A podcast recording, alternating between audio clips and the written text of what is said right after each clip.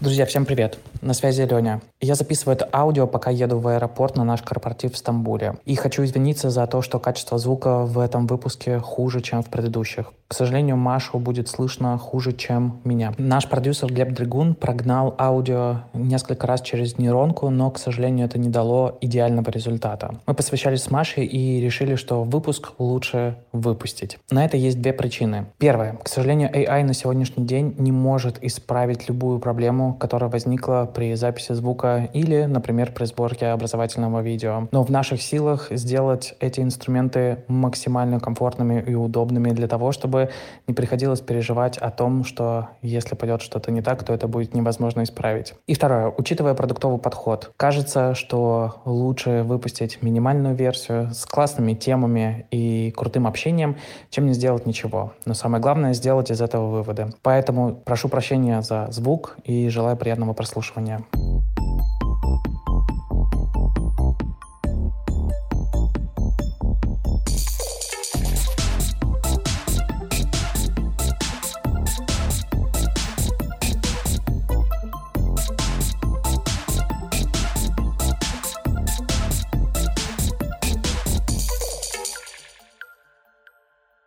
Всем привет, меня зовут Леня, я кофаундер стартапа, который делает этот подкаст. Это корпоративный подкаст компании Браск «Бескультурщина». В этом подкасте мы разговариваем с коллегами, партнерами и иногда клиентами нашей команды и стараемся выяснить, какая культура у нас в команде, что нас вдохновляет, а что нужно срочно чинить. От наших гостей, а это ваши коллеги, я жду искренности в разговоре, а от команды — поддержки героев и крутых обсуждений после. А если вы слушаете этот подкаст, принимая решение присоединиться к нам или нет, то, надеемся, мы можем помочь вам больше тем, о чем говорим здесь.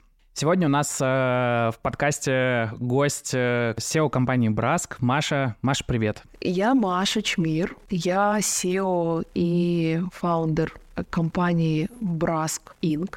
Раск AI. Браск AI. Много у нас всякого разного. Я в этой компании пытаюсь формулировать vision, на основе которого мы с экзекутив командой собираем стратегию. Я стараюсь поддерживать функцию лидерства в команде. Поддерживать функцию лидерства — это значит э, воспитывать лидеров внутри или занимать эту лидерскую историю для всей компании? Мне казалось всегда, что лидерство — это то, с чем я родилась, это какая-то дефолтная настройка моя. Но так, наверное, и есть. Я в целом, думая о развитии лидерства, представляю себе метафору распаковки. Вряд ли это история про то, что можно что-то извне в себя занести и развить. Развить можно, если в тебе это есть, да. И я поняла, что, конечно, потенциал лидерский присутствовал во мне с детства, но то, как я его транслирую вовне, то, как разворачивается мое лидерство, как оно влияет на людей, ну да, это то, чем приходится учиться управлять. А если говорить про развитие лидеров в команде, ну, я думаю, что на следующий год это будет одной из моих самых главных функций, потому что продукт усложняется, растет, развивается, и теперь поддержка тех, кто этим занимается, является моей основной целью. Знаешь, мне хочется здесь э, внести контекст э, в этот разговор для тех, кто нас э, слушает впервые или вообще просто знает немного про нас, нашу компанию, что мы с тобой хорошо дружим. И весь путь, э, к которому идем, это наш определенный путь дружбы. У нас часто возникают достаточно интересные для меня разговоры, и в одном из таких разговоров, а, обсуждая, кто такой фаундер, что он делает, как он включен в э, процесс развития компании или вообще как он себя ощущает по жизни, ты сказала, я фаундер по жизни, и мне ничего здесь не нужно никому доказывать. Я знаю, что я ну, вот такой суперсоздатель, э, и это есть внутри меня. И меня, честно говоря, так зацепила эта фраза, так зацепила, знаешь, прикосновение вот с этим состоянием, когда ты можешь говорить, ну, я создатель, мне здесь больше ничего не нужно доказывать. Можешь ты чуть больше рассказать про то, как ты себя ощущаешь сейчас в компании, как как фаундер, как создатель, и как это, возможно, было раньше? Да, я, наверное, ответ на этот вопрос свяжу с предыдущей нашей темой про лидерство. А, я сейчас заканчиваю такой небольшой курс по аутентичному лидерству, который проводит Лёша Иванов. И около 30 человек в группе. Это руководители, предприниматели. Я понимаю, что люди пришли туда с задачами как научиться делать что-то. А, а моя задача, наверное, уже длительное время последнее, а, и как фаундера, и как лидера, и как SEO, ну, моя личная персональная задача, она не про то, как а, с собой воздействовать на мир, она про то, как я себя чувствую, а, когда мир воздействует на меня вследствие какого-то воздействия, которое я оказываю на него. А, ну да, наверное, если говорить про то, как трансформировалось мое представление о том, а, что я фаундер, создатель, а, человек, который мир преобразовывает, то мне долгое время казалось, что моей энергии хватит на то, чтобы трансформировать реальность вокруг себя в тех ситуациях, когда реальность каким-то образом не созвучна моему представлению о ней. То есть я приходила и, и меняла, устанавливала свои правила. Механизмы адаптации мне долгое время были чужды. Наверное, вот в последний год я поняла, что процесс принятия реальности э, такой, какая она есть, даже если мне это не очень нравится, может быть приятным исследованием и даже в какой-то степени приключением. Я никогда не думала... Мне всегда казалось, что люди, которые адаптируются, которые принимают положение вещей, условия, которые предлагает мир, это вот такие вот приспособленцы, а на самом деле в этом оказалось тоже очень много силы. Поэтому, возвращаясь, я таким витиеватым способом отвечаю на твой вопрос про, про создателя, казалось, что создатель — это не только тот, кто меняет то, что было, и привносит что-то новое, но в том числе своевременно принимает то, что есть, и соглашается быть частью этого. Что вообще для тебя ну, там, уникально изменилось за весь 2023 год внутри компании? Что как ты себя стала по-новому ощущать? Может быть, как ты стала по-другому ощущать то дело, в котором ты находишься? Я помню январь прошлого года, в каком состоянии я приехала на корпоратив, а, и я понимала, что моя задача сейчас вдохновлять людей, заряжать их смыслами, а, давать им какой-то образ будущего. При этом я себя чувствовала очень растерянной, потому что большая а, мечта, воплощенная в гипотезе о маркетплейсе цифровых двойников, ну тогда я уже понимала, что она пока оказалась не валит на рынку, и нас ждет другое будущее в ближайшее время. Мы были где-то на середине пути в процессе разработки Rask а, готовили его launch, и мне было очень трудно соединиться с этой новой продуктовой э, концепцией, э, с историей про AI-dubbing, про локализацию контента. Она мне казалась какой-то не очень масштабной, э, слишком такой утилитарной, недостаточно амбициозной с точки зрения изменений, которые на рынок можно привнести. Корпоратив стал для меня таким событием, которое мне помогло перезапуститься, потому что я увидела живых людей, которые занимаются разработкой этого продукта, увидела, как они горят этой идеей, как им нравится та перспектива, которую они создают. Да, и меня это очень вдохновило. Продукт мы запустили, продукт э, запустили очень успешно, и у меня случился следующий спад. Вот, да, в апреле у меня снова случился спад, он был связан с тем, что я почувствовала себя человеком, который не причастен к этому успеху. Ну, потому что я не продукт, я не девелопер. Как будто бы мой след в создании продукта был очень незначительный. Меня эта история тяготила. И я решила как-то включиться в процесс, взяв на себя функцию развития маркетинга. И несколько месяцев я занималась построением команды маркетинга, э, engagement юзеров, построением воронок. И кажется, что эта история довольно неплохо развивалась, но это совсем не та функция, которую я как э, SEO и фаундер. А вот тут прям сразу хочется, знаешь, с собой поспорить, а почему не та? ну да, прям такая большая сразу параллельная тема. Я помню момент э, апреля, а я помню запуск э, нового продукта, и я помню, что ты, да и я находились тогда в такой определенной растерянности. Вот мы занимались два года цифровыми двойниками. Все знают, что если хочешь лучше дипфейк, пиши Машке Чмир, там точно будет самое классное качество. А тут был какой-то достаточно, ну там, непродолжительный, но разгон, и хоп, резко выходит продукт, все такие, мы теперь переводим видосы. И, во-первых, ну, это был слом такой определенно продуктовый в голове, а во-вторых, э, был слом, а чем мы тут сейчас там полезны, что мы в это вложили. Кажется, это звучит достаточно кризисно для одного года, все вещи, которые ты перечисляешь. В какой момент эта история для тебя стала выглядеть по-другому? Там были разные этапы. Видишь, был такой этап э, отчаяния, когда я бросилась заниматься маркетингом. Это был этап отчаяния, моя попытка как-то с этой историей соединиться. Был этап принятия, когда я подумала, блин, ну, вообще-то это же бизнес, ну вот он растет, попробую я как-то это полюбить. Потом был этап, наверное, возвращения к себе на новом витке, когда я поняла, что, ну, нет, стоп, а, да, мне всегда была интересная история про перепридумывание контента. Кажется, что кейс локализации — это слишком мало и узко для того, чтобы мою амбицию удовлетворить.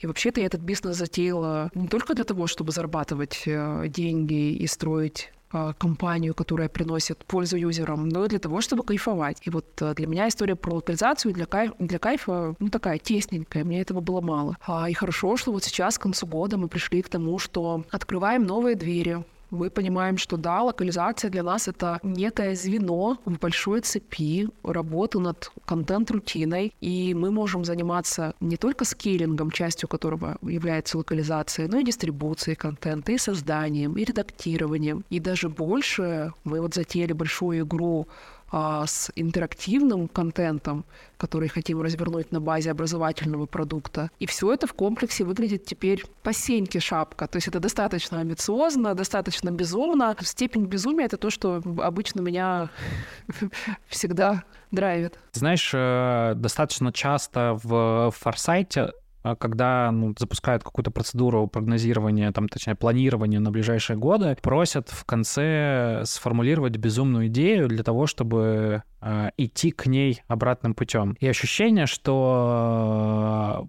у нас возникает порой стагнация, когда пропадает видение этой безумной идеи, которая находится где-то там вдалеке. И я, честно говоря, восхищаюсь э, твоей скоростью и адаптивной скоростью нашей команды, которая на эти безумные идеи а, не закрывает глаза. Хочется тебя дополнить, потому что хочется назвать эту концепцию double B. Кроме безумия есть еще безопасность. Начинать бизнес точно нужно из жажды сделать что-нибудь сумасшедшее. В какой-то момент важно понять, если не получается, что у тебя не получается, что ты сделал достаточно, что ты прорыл глубокий подкоп, заложил очень много тротила, но стена эта оказалась э, слишком толстой, крепостная, и ее сейчас не взять. А, и нужно идти обходным путем и позаботиться немного о своей безопасности. И это очень похоже на то, что мы делали. Мы пошли в историю с цифровыми двойниками, новый абсолютно рынок, который создается с нуля, новая технология, несуществующая бизнес-модель, неадаптированные, очень консервативные э, потенциальные пользователи. Мы продвинулись достаточно далеко, но в какой-то момент уперлись в стену. И тут появилась история с локализацией. Достаточно безопасная,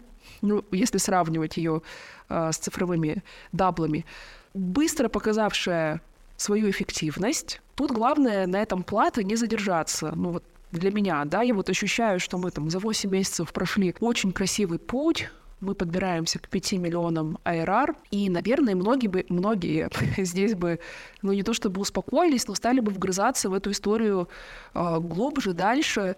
А мне кажется, что нужно использовать этот момент, когда мы почувствовали себя уверенно, приобрели первый успех для того, чтобы опять мечтать о чем-то большом, опять э, начинать пробивать лбом самые толстые стены и дерзнуть на то, чтобы сделать то, что еще не сделал никто. Мне очень кайфово от того, что ты здесь подсвечиваешь историю про безопасность, но, наверное, про себя могу сказать, что я присоединился к этой идее, прикоснулся как раз из-за момента безумства. В силу того, что я невероятно тревожный человечек, безопасность мне нужна везде и всюду, и в первую очередь я проверяю ногой э, следующий камушек, который лежит на воде, чтобы я не провалился. Но вот видишь, вот в этой штуке как-то сыграло по-другому. Когда мы говорили про цифровых двойников, резонным комментарием с рынка было, да кому вы это продадите, это небезопасно, вас э, прикроют в ближайшей юрисдикции, где вы попытаетесь что-то из этого создать.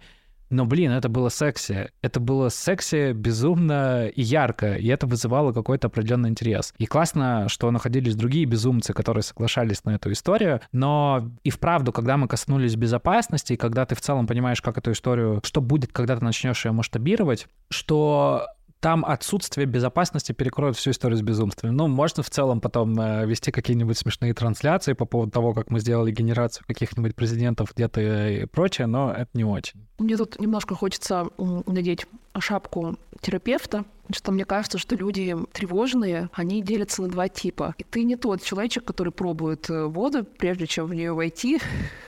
Вот есть э, тревожнички, которые Э, которым так страшно, что они очень долго ни на что не отваживаются, и в итоге так и проводят э, всю жизнь, а, думая, что вода слишком холодная. А есть те, которые наоборот себя неосознанно, потом, может быть, уже и осознанно, когда встречаются с этим своим свойством, подвергают большому риску, потому что в ситуации нахождения... Высокой неопределенности. Да, да, в ситуации высокой неопределенности, которую они создали сами, они себя чувствуют более безопасно, потому что, ну, вот э, мир контролируемо рушится. И это лучше, чем если бы он рушился в перспективе без моего, без моего ведома. Лучше я сам сейчас себя втащу в какую-нибудь авантюру дикую, зато я создам себе какую-то иллюзию контроля таким образом. Этот подкаст не ставит своей целью подвергнуть вас риску для жизни, затевая свой бизнес. Если вы можете от этого удержаться, лучше этого не делайте. Так как нас слушают наши сотрудники, и, возможно, будущие сотрудники. А я хочу тебя попросить рассказать немного про себя, свою историю. Ну, наверное, самая главная штука, которую важно обо мне знать, я никогда не думала о себе как о предпринимателе. Я всегда думала о себе как о художнике. Мне казалось, что я рождена для того, чтобы написать новую главу в истории кинематографа. Всю свою жизнь я любила кино. С тех пор, как в 11 лет я увидела фильм «Окно во двор» Альфреда Хичкока в ночной программе телеканала СТС. Я поняла, что моя жизнь не будет прежней. Я я очень-очень люблю кино. Ну вот уже не люблю, потому что оно испортилось совсем. А так всегда любила и думала, что буду заниматься режиссурой. Я боюсь сказать, что мне понравился какой-нибудь фильм, потому что ты найдешь э, как будто огромный чек-лист, достанешь из кармана и скажешь, по каким пунктам этот фильм мне очень и что нужно смотреть на самом деле. Но это действительно так, потому что я больше всех на свете понимаю про кино. Я ходила в киноклуб в студенчестве, я читала книги по философии истории кино, я пробовала сама снимать, но всегда получалось какое-то говно почему-то. И я из-за этого очень долго страдала. Почему же у такого гениального человечка, который все понял про кинематограф, не получается создать следующий шедевр? С этой проблемой я мучилась очень долго, пока на самом деле не так давно, это случилось уже после запуска бизнеса, ну, то есть бизнес-то я и запустила, потому что отчаялась уже, подумала, ну ладно. Уже будучи предпринимателем, значит, на сессии с моим терапевтом, с моей терапевткой замечательной, мы обсуждали вот в очередной раз, почему же не получается, ну, ну что же, что же со мной не так. И она мне предложила совершенно замечательный point of view на всю эту историю с кино для меня. Она сказала, а что если проблема не в тебе, а в тех средствах, которые предлагает сегодня производство для того, чтобы кино у тебя создавалось. Вдруг еще просто не создан тот медиум, который позволил бы тебе воплотить свои идеи в жизнь. И мне так понравилась эта история. ну, вообще всегда приятно думать, что проблема не в тебе. Но я подумала, ну, ну да, ну правда, а почему бы э, не создать такие инструменты, которые позволят мне творить, не ограничиваясь средствами производства, которые есть сегодня на свете. Я тут немного, может быть, раскрою свою мысль, в чем, как мне кажется, проблема. Мне кажется, проблема в том, что э, от идеи и замысла до, собственно, воплощения этого результата в материале, на экране, скажем, проходит огромное количество этапов. Ты соприкасаешься с разными средствами воспроизводства и репрезентации твоей идеи. И чем дальше, а средств там обычно много, и, в общем, от твоей идеи как будто бы уже ничего не остается. Ты через такое количество сит ее пропустил, что первоначальная задумка, она очень сильно искажается. А что если мы научим транслировать а, свои представления а, сразу ну, может быть, в мозг желательно, да, всем, но, может быть, на экраны без искажений. Вот, наверное, это та была идея, я все, все еще помню про твой вопрос, ты просил рассказать о себе. Это та идея была, в которую трансформировалось мое представление о том, зачем я делаю бизнес. Так зачем ты делаешь бизнес? Ну, бизнес для меня — это форма такой личностной экспансии. Мне кажется, что штука, которая меня очень интересует по жизни, это возможность расширяться. Вот возможность то, что я представляю собой, распространять вокруг. Это касается и идей, и принципов. Бизнес — это хороший способ расшириться. Если бы ты описывала культуру в нашей компании сейчас, то как бы ты ее описала? Мне кажется, что у нас большинство сотрудников очень ориентированы на достижение результата. И они действительно прутся, их тащит от того, что они делают. Это очень важная для меня история, чтобы люди получали удовольствие по ходу. И если вспоминать про самые болезненные моменты за этот год, с которыми я сталкивалась, работая с командой, это были эпизоды, связанные с нашей готовностью говорить «нет», там, где мы не попробовали пять раз сказать «да». Я человек, который... Ну, я за это много огребала по жизни, но, тем не менее, продолжаю на этом стоять, для которого не невозможное — это челлендж, но точно не повод пасовать когда мы, как команда, мы по отдельности встречаемся с какими-то вызовами, которые кажутся сходу фрустрирующими, а, мне бы очень хотелось, чтобы мы находили в себе силы попробовать столько раз, пока мы не будем убеждены на тысячу процентов, что это действительно нереально. Но вот когда мы не попробовав говорим, ну что-то что это очень сложно, вот меня это всегда очень сильно расстраивает. Да, я бы хотела, чтобы мы по-другому относились к вызовам. Вот э, если слушать нас со стороны, а, допустим, человек, который не пришел еще к нам в компанию, где вот эта грань между не отказываться и попробовать что-то невозможное и понять, что на это сейчас нет ресурсов и, кажется, стоит остановиться. Ведь, наверное, один из самых частых комментариев в отношениях стартапов — это что фаундеры, конечно, с гениальными идеями, все замечательно, но ресурсиков на это нету. Как бы ты работала вот с этой проблемой, когда непонятно, когда остановиться, а когда нужно продолжать? Ну да, мы сейчас говорим с тобой о проблеме приоритизации, которая у нас тоже, безусловно, есть, а, но кажется, что она является следствием нескольких вещей. Во-первых, недостаточно четкого целеполагания – кажется, что цель вообще-то конечная, она всегда одна. И сегодня, когда мы обсуждали как раз-таки стратегию на следующий год, мне показался очень важным тейк от Саши про, про миссию. Кажется, что миссия в этом смысле может быть отличным верхнеуровневым валидатором целей, которые ты ставишь потом на конкретный период отчетный. И, соответственно, когда ты приоритизируешь свои задачи в достижении этих целей. А я думаю, что это одна из наших а, проблем, некая такая, некий мерцающий характер миссии, потому что в разные этапы времени мы ее формулировали. Но сейчас у меня есть ощущение, что ну, нам с тобой, да, нужно сделать еще один подход к формулированию миссии и попробовать собрать те вещи, в которые мы верим. Количество итераций задачи и цели достаточно большое и очень активное. Ну, грубо говоря, мы постоянно меняем свои планы. Мне кажется, это тоже такая достаточно культурная большая особенность, которая у нас есть прямо сейчас. Как фаундер, я понимаю эту особенность, понимаю, с чем она связана, почему так происходит прямо сейчас. А как, э, наверное, сотрудник, который также работает с планами, которые транслируют вниз, я понимаю, что это такая некоторая проблемка. Как для тебя? Как для меня? Мы выбрали индустрию, даже это не индустрия, это область, потому что мы работаем же на стыке нескольких направлений. С одной стороны, мы про настоящий искусственный интеллект, а с другой стороны, мы про контент в разных сферах. Еще нам стало очень интересно образование, вовлекающее большое количество ресурсов и человеческих, и финансовых, и технических области. Поэтому меняться, прислушиваясь к сигналам рынка и к своей интуиции, находясь вот в таких вот реалиях, ну не то чтобы нормально, это жизненно необходимо. Другой вопрос, что возможностей, конечно же, много. И наша жадность некоторая к тому, чтобы все попробовать, а, она может быть действительно специфичная. Э, это какая-то наша, наша здесь особенность. Но мне опять же кажется, что пробуя разные вещи, мы достаточно селективны.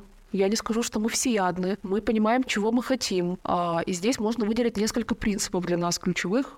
Если мы говорим про то, как мы фильтруем гипотезы, как мы работаем с приоритетами, а мы создаем прежде всего ценностный продукт. Есть у нас замечательные разные конкуренты, фаундеры которых технический бэкграунд имеют, и для них, наверное, больше интерес представляют какие-то инновации в области технологических изменений. Из-за того, что наш бэкграунд с тобой он другой, мы, кажется, больше про нанесение ценностей и про возможность комбинирования технологий и продуктовых имплементаций с целью извлечения вот тех самых э, живительных искорок, которые греют, греют сердечки наших клиентов. А, я упомянула историю про про ценность, да, про то, что нам важно носить ценность рынку, нашим пользователям. Вторая для меня штука важная, она касается этического измерения. Ты сам помнишь, э, что когда мы занимались цифровыми двойниками, мы отказывались от финансово очень перспективных проектов, которые не соответствовали нашим этическим убеждениям.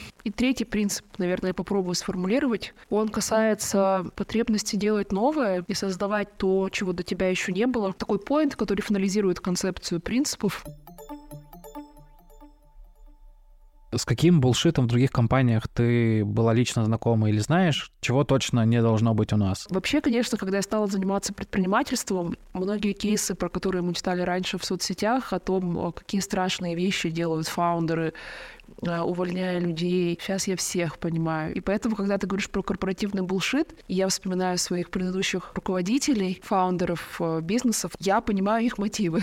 я понимаю, почему они делают те или иные вещи, и они мне уже не кажутся такими сумасшедшими. Но, наверное, один из таких кейсов свежих, собственно, почему там закончилась моя карьера в найме, не только потому, что я очень хотела делать свой бизнес, я была фаундером внутреннего стартапа до, до этого, и мы с э, владельцами бизнеса разошлись в вижу видение о том, как нам этот бизнес дальше развивать, с точки зрения фандрайзинга, с точки зрения стратегии. Там была достаточно интересная ситуация. Мне кажется, для всех менеджеров это поучительный кейс, если можно так его назвать, а, когда лидер той или иной функции департамента или юнита уходит в свободное плавание от своего руководителя, которому он репортит на долгое время, и ему кажется, что апдейты, они доходят до руководителя каким-то чудесным автоматическим способом посредством чтения мыслей. И когда у него возникает потребность принять совместное решение, ему нужна какая-то рекомендация от руководителя, или он сталкивается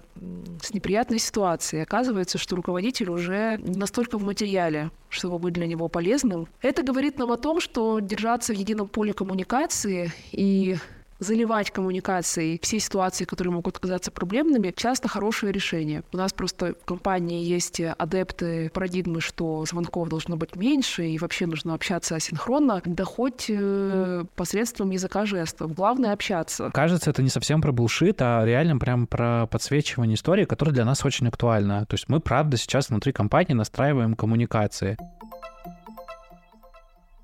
За что ты сейчас благодарна команде?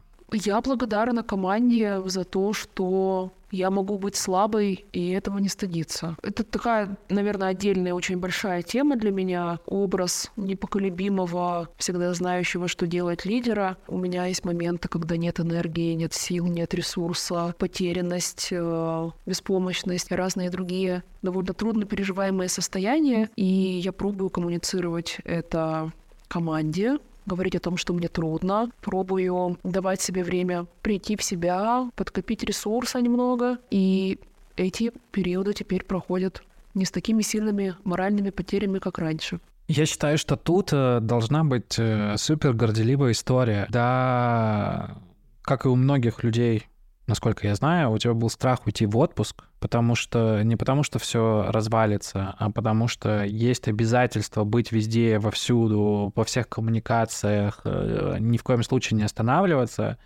И как э, плавно для тебя прошли более плавно прошли последние кейсы, когда была возможность предъявиться в команде, что там типа не вывоз, нужна помощь, поддерживайте, подхватывайте, чтобы все было классно. Мне кажется, это правда такой значительный кейс для этой истории. Вообще, мне кажется, что если бы все люди на свете научились, во-первых, замечать это уже большое дело. А во-вторых, сигнализировать о том, что не вывоз, качественно новая жизнь бы у нас началась у всех. Попрошу тебя задать мне вопрос. Лёня, ну я, наверное, перед тем, как задать вопрос, хочу тебя поблагодарить, потому что, ну вот буквально на днях, когда мы с тобой слушали стрим одного чудесного человека, а, и мы были не очень довольны тем, что он в этом стриме говорил, мы с тобой обменивались сообщениями, и, ну, примерно в одной с тобой эмоции застряли в такой яркой, негативной. Я себя поймала на мысли о том, что мы очень похожим образом реагируем на попытки внешних интервенций. Это про то, как мы с тобой относимся к бизнесу, как э, к своему. Наверное, отдаем себе отчет в том, что ну, вокруг много чужеродного, нам не близкого, и мы этому чужеродному готовы и хотим и умеем давать отпор. Вот я тебе очень благодарна за то, что э, уже больше трех лет мы с тобой солидарны в этом желании заботиться о том, что мы создаем с тобой вместе. Спасибо. Я очень много чувствую в этом всегда поддержки. Очень-очень, да, тебя за это благодарю. А если тебя о чем-то о чем-то спрашивать, я хочу тебя не спросить, я хочу с тебя взять обещание. А можешь ли ты пообещать, что ты согласишься, даже не услышав обещание? Что я попрошу тебя пообещать? Если говорить про то, с чего мы начали э, совместную работу, типа «Пох, погнали», в целом, да, я готов писануться. Обещаешь, что после корпоратива в отпуск уйдешь? Да, я обещаю. Я уже сегодня даже начал готовить команду к этому, но мой страх э, такой же великий, как был когда-то у тебя полгода назад. Обещаю. Но если ты задашь вопрос, я все-таки буду рад, чтобы мы не сбивали курс этих выпусков. Какое у тебя представление о нас в декабре следующего года? Помнишь, я тут совсем недавно писала пост про нас в декабре прошлого года, и насколько все по-другому, чем как мы там представляли, ожидали, где мы были. Дай нам прогноз на декабрь 2024. У меня есть добрая традиция просить э, чат GPT написать астрологический прогноз для нашей компании. Если вы это слушаете, и это точка принятия вашего решения, приходить к нам или нет, пожалуйста, пропускайте мимо ушей. Как-то волшебным образом у меня всегда получается выходить на позитивный лад, а еще у меня достаточно неплохая интуиция в некоторых вопросах. Во-первых, э, я искренне ощущаю, что следующий год для нас э, переломный с точки зрения того, насколько далеко мы сможем зайти в качестве своей деятельности. Ощущение, что строительство процесса внутри компании достаточно сильно нас подъест, но этот навык, полученный в этом году, а именно возможность говорить со своим внутренним насильником и не давать ему возможность уничтожать себя, поможет нам, э, ну, не просто дойти, а, ну, там, добежать до статуса, когда мы будем уже в команде от 150 и выше человек